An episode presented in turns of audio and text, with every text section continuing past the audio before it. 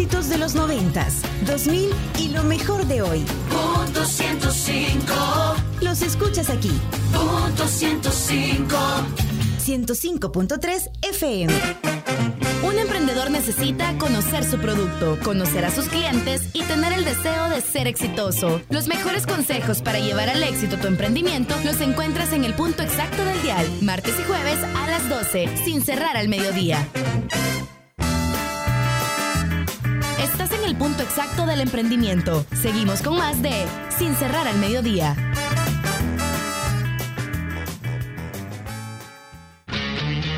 El que escucha consejo llega viejo. En Sin cerrar al mediodía, ¿quién me ayuda?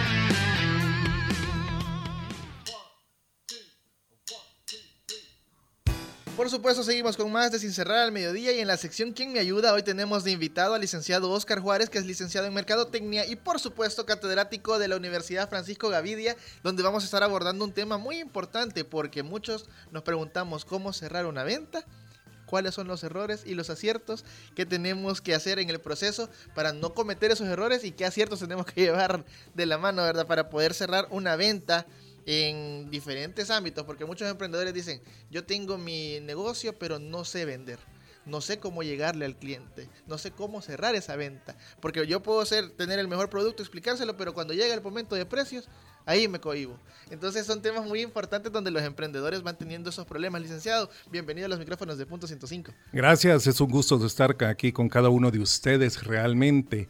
Yo creo que es importante conocer en relación a esta temática ya que indiscutiblemente cada uno de los emprendedores son expertos en su producto, pero para llegar al momento importante que es el cierre de las ventas, como que... Ah, ¿Cómo hacemos, verdad? ¿Cómo hacemos, verdad?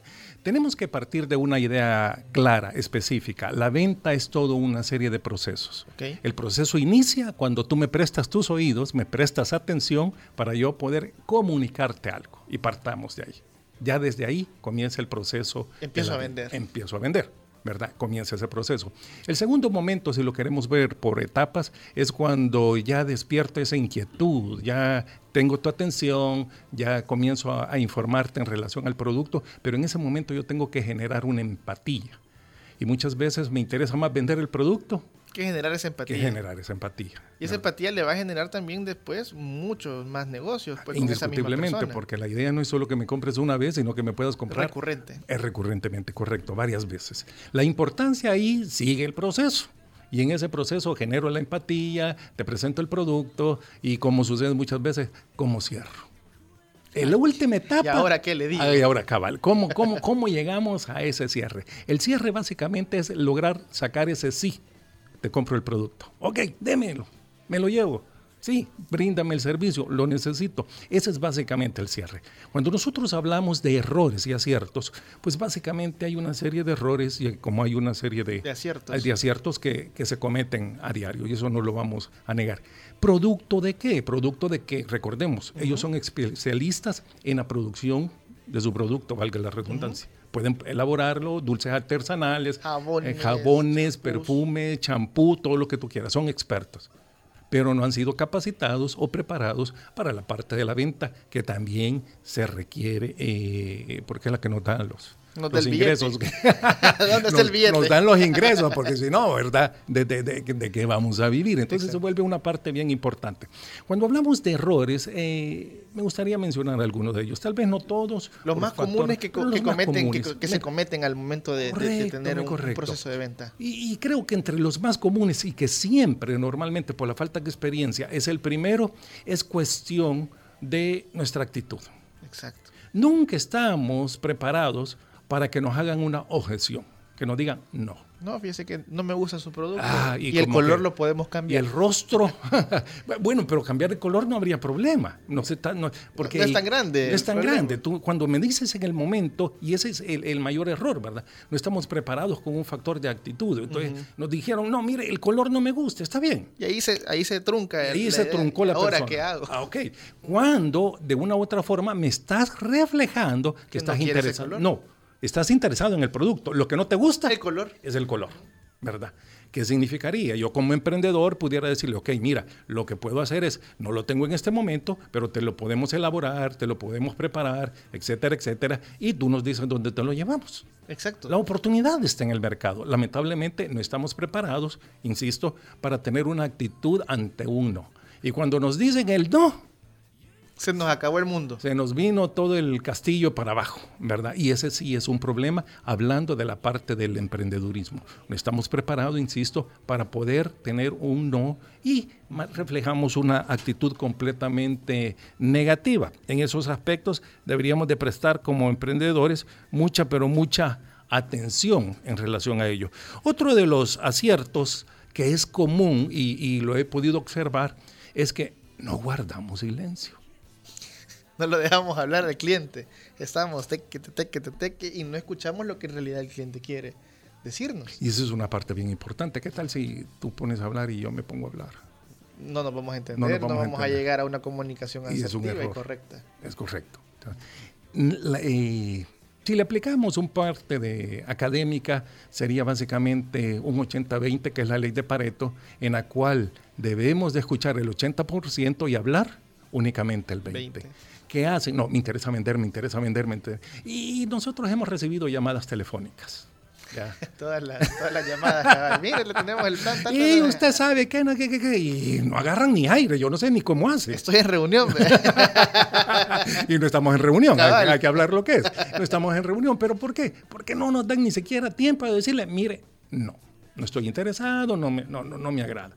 ¿Cuál es el problema? Insisto, como emprendedores necesitamos aprender a guardar silencio, saber en qué está interesado nuestro cliente, qué le agrada, qué le desagrada de mi producto, en qué puedo profundizar más, pero no prestamos atención a nuestros clientes. Entonces, eso, eso se vuelve como un detonante necesario.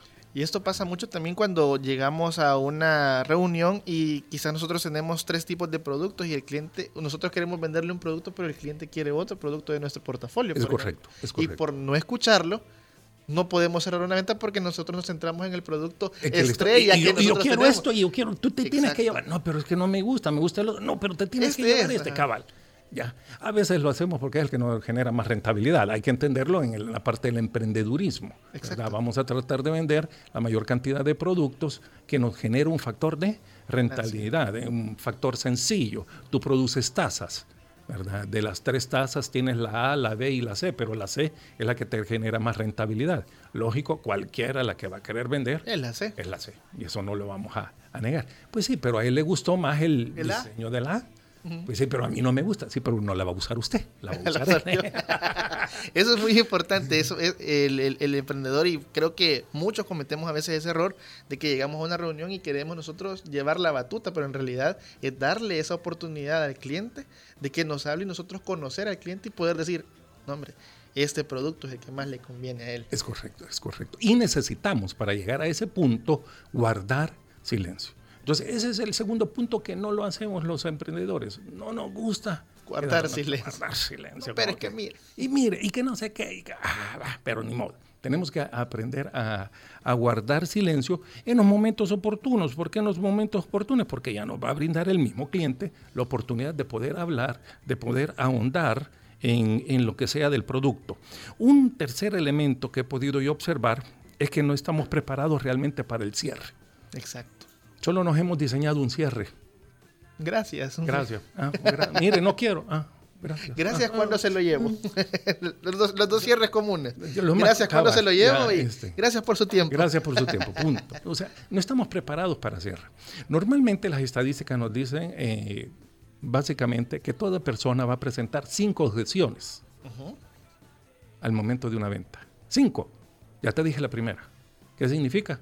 Que todavía me hacen falta cuatro. Tenemos cuatro todavía pendientes para cuatro que estén pendientes. pendientes y tomen nota. Correcto. Si yo no logré con este cierre, significa que tengo que diseñar mis estrategias para prepararme para otro tipo de, De cierre. Ok, no, no- no, mire, ok, no lo quiere. Digo, dígame que no le agradó del producto. Retomemos el ejemplo de la taza. Ok, mire, que, que no le gustó del, del producto. No, es que el color, ok, ¿qué color le gustaría? La taza es muy honda. A la- ajá, muy profunda, no, no, no, no, no, no, no. Eh, normalmente se venden por, por onzas, ¿verdad? Las tazas. Eh, estamos hablando que una, no, yo necesito una taza de 12 onzas, o sea, ya necesito un perol, ¿verdad? Ya, ne- ya necesito, no, no son 6 onzas, sino que va, ok, muy grande, muy pequeña, está bien. El color no me agrada, el diseño no me agrada, etcétera, etcétera. Pero en esa forma vamos despertando el interés de la, de la persona, del de la cliente. persona, de, exacto. de- nuestro receptor, en este caso, de nuestro posible cliente, ¿ya? que si lo logramos a llegar a cerrar una venta, pues indiscutiblemente vamos a, a percibir nuestros ingresos, que es lo que, que realmente necesitamos y queremos. Entonces, ¿qué, eh, qué- qué debemos de estar preparados para varios cierres? ¿Qué no le agrada? Ok, esto no me agradó, ok. ¿Qué podemos hacer? ¿En qué puedo, qué, Ay. qué- qué puedo ayudarle? Ok, mi- mire, es que fíjese que no, no ando en carro, ando en bus. Ah, no hay problema. Le mandamos a dejar el producto. Y una Tenemos serie- servicio a domicilio. Correcto, tenemos servicio a domicilio. De hecho, muchas empresas, algunas farmacias, algunos lugares que te llevan el producto a domicilio. Exacto. Y eso lo tenemos que conocer. Sé que algunos de nosotros ah, decimos, wow, pero me va a salir un poquito caro. De ahí la importancia de conocer las estrategias, diferentes estrategias mercadológicas para poder agregar ese costo El ya va incluido. el ya va incluido, correcto, Exacto. ¿verdad? No importa, nos movemos en un área, nos movemos en un lugar determinado para poder decir, aquí está tu producto. Pero sí nos cuesta llegar al punto del Cierre. Cuando nos. la objeción también más grande es el precio no me parece. Es indiscutiblemente. Ese, ese creo que es el, el- el- el- choque más grande que tiene el Sí. emprendedor y el precio no me parece. Y entonces, ¿cuánto le bajo? Le bajo el 10%, le bajo el 5%. No tengo un margen para poderle bajar. Entonces, eh, ahí como eh, empieza ahí, ¿y por qué no lo quiere? ¿verdad? Y empieza a, a notarse esa, esa inseguridad que tiene el emprendedor al momento de querer cerrar por tema de precios. Correcto, y es un tema común, la parte de los precios. Cuando hablamos del tema de los precios, que es un tema bien, Bien extenso. extenso, que no lo vamos a tocar en Lo vamos a tocar otro, otro día. día, otro día lo vamos a tocar, ya cómo fijar un precio, que establecemos en las cuestiones del precio, debemos de, de- de tener mucho cuidado en ello. Es ahí donde nosotros decir, ok, el precio es un problema, no hay problema, señor, ¿verdad?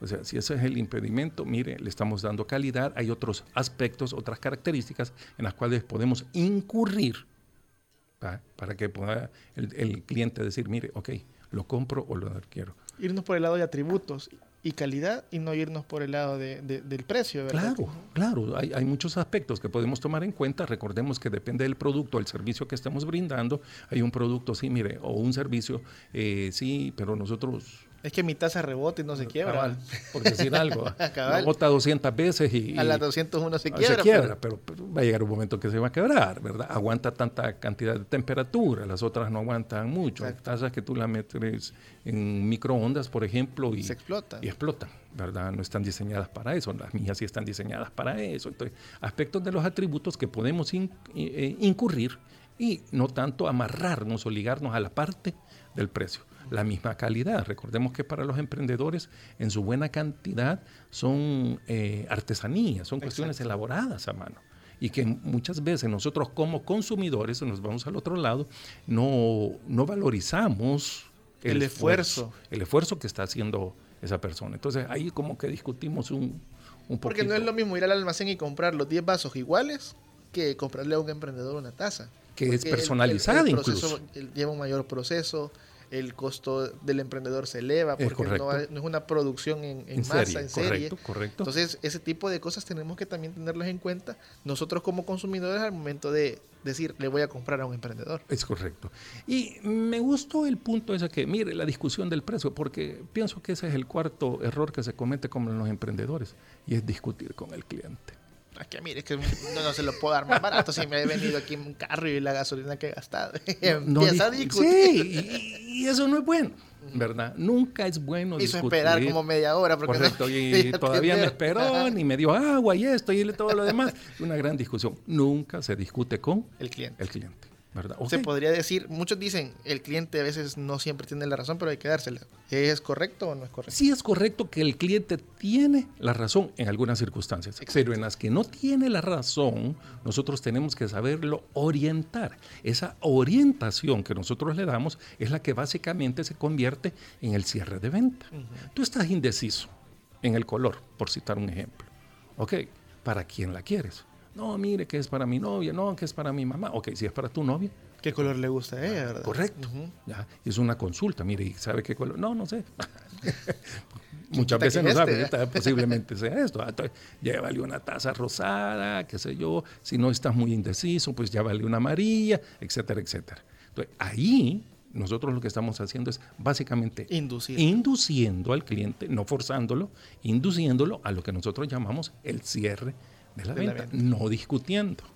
Porque con la discusión no nos vamos a llevar, indiscutiblemente, Nada. nada. ¿verdad? Y el cliente lo que va a decir, hasta aquí llegamos. Este no le vuelvan a llamar. ¿ve? Sí, sí, y es lo, y es lo Muy más seguro. pesado. Demasiado. Y eso se da muchas veces. Ya de- lo puedes ver en, en un mercado, por ejemplo. eh, la señora Y puede tener el producto más barato, pero por la atención al cliente es correcto. pierde los clientes. Es correcto. ¿Ya? Y así lo puedes ver en muchos lugares, muchos establecimientos, que la gente dice, no, yo espero que me atienda fulano, sutano me atiende bien, él ya me conoce. En las barberías lo podemos ver, en los salones de belleza, las mujeres es en el salón de belleza buscan mucho la atención personalizada. Y si no está la niña Mayrita, con la- no Nadie más, nadie más. Y, y vamos con esa persona, porque ella sabe incluso hasta cómo me como las uñas, Ajá, que me cabal. deje un pedacito para que me, Para la, que me la que la siga comiendo, y, y todo lo, lo- lo que ella está identificada, y esa es la parte que decíamos, generar, que es parte del proceso de la venta, la empatía. La gente llega muchas veces a observar, está bien, ya, mire, no voy a comprar, no, no lo desesperemos, démosle su tiempo. No compró, ok, pero ya conoce el producto. Nunca es una pérdida. Sí, que sí, sé que las deudas nos, nos ahogan y eso no lo vamos a... nos desespera. Sí, nos desesperan, no vamos a negarlo, pero no significa que no nos conocieron, sí nos conocieron. Se identificaron con el producto, les llamó la atención. Posiblemente hoy no nos compren, posiblemente en otra ocasión. o sí cuando le nos compren. paguen nos va a comprar. Indiscutiblemente. Nos va a llamar. Claro, claro. De ahí la importancia de utilizar otras estrategias mercadológicas. Ok, no me compró, mire, entonces tome una tarjetita. Una tarjetita. ¿verdad? Tome un- una hoja volante, tome aquí, ¿verdad? La idea es generar ese factor de empatía que, insisto, eh, muchas veces no lo generamos por el cambio de actitud, porque cuando nos dijeron que no, Nos enojamos. ya nos enojamos. Entonces ya, hasta le hacemos mala cara. Es muy importante, estábamos hablando de productos físicos que yo puedo enseñar, pero cuando son servicios, también se vienen otro tipo de, de- de preguntas del cliente. ¿Y qué experiencia tenés? Y, y es lógico, Es lógico. es lógico. Tienes 24 años y, y querés hacerme el, el branding de mi marca. Por- decir algo, Entonces, sí. ¿cómo, ¿cómo manejar también esas objeciones cuando no es un producto y no lo tenemos a la mano, sino que es un producto posterior a lo que nos están pidiendo, el, el- el- el- final?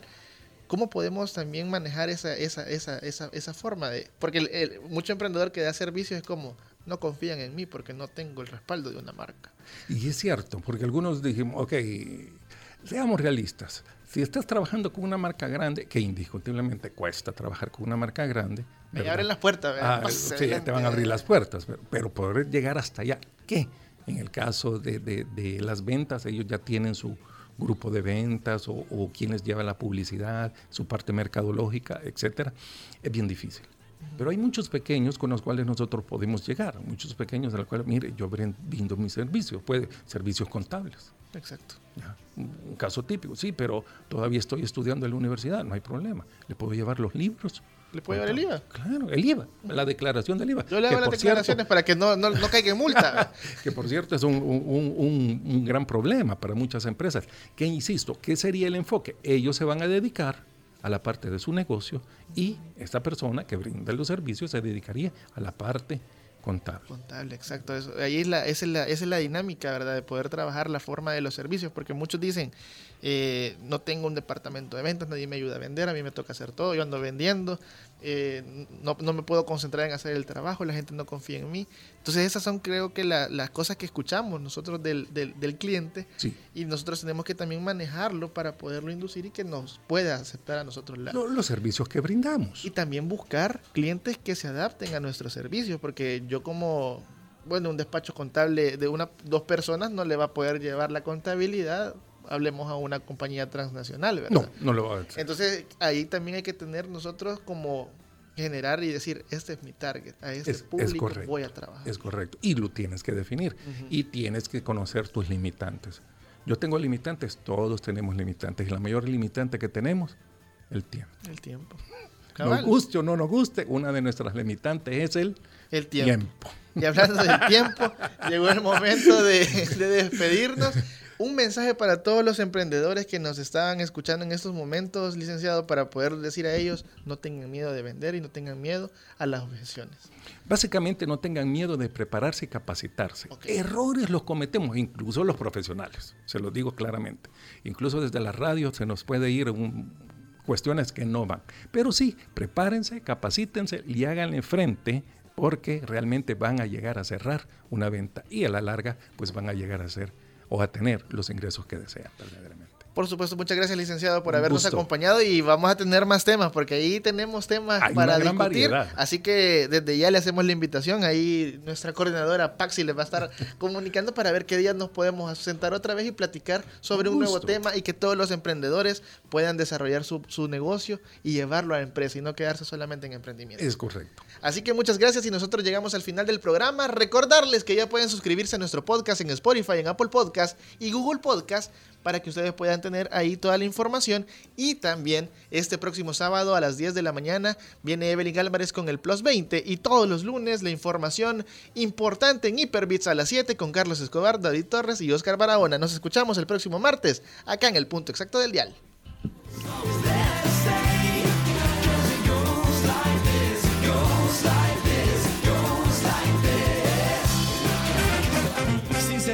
Llegó a su final. Nos escuchamos el próximo martes con más información, aquí en Punto 105. Este es un concepto de Jorge Barrera, producido por Onix Creativos para Radio Punto 105.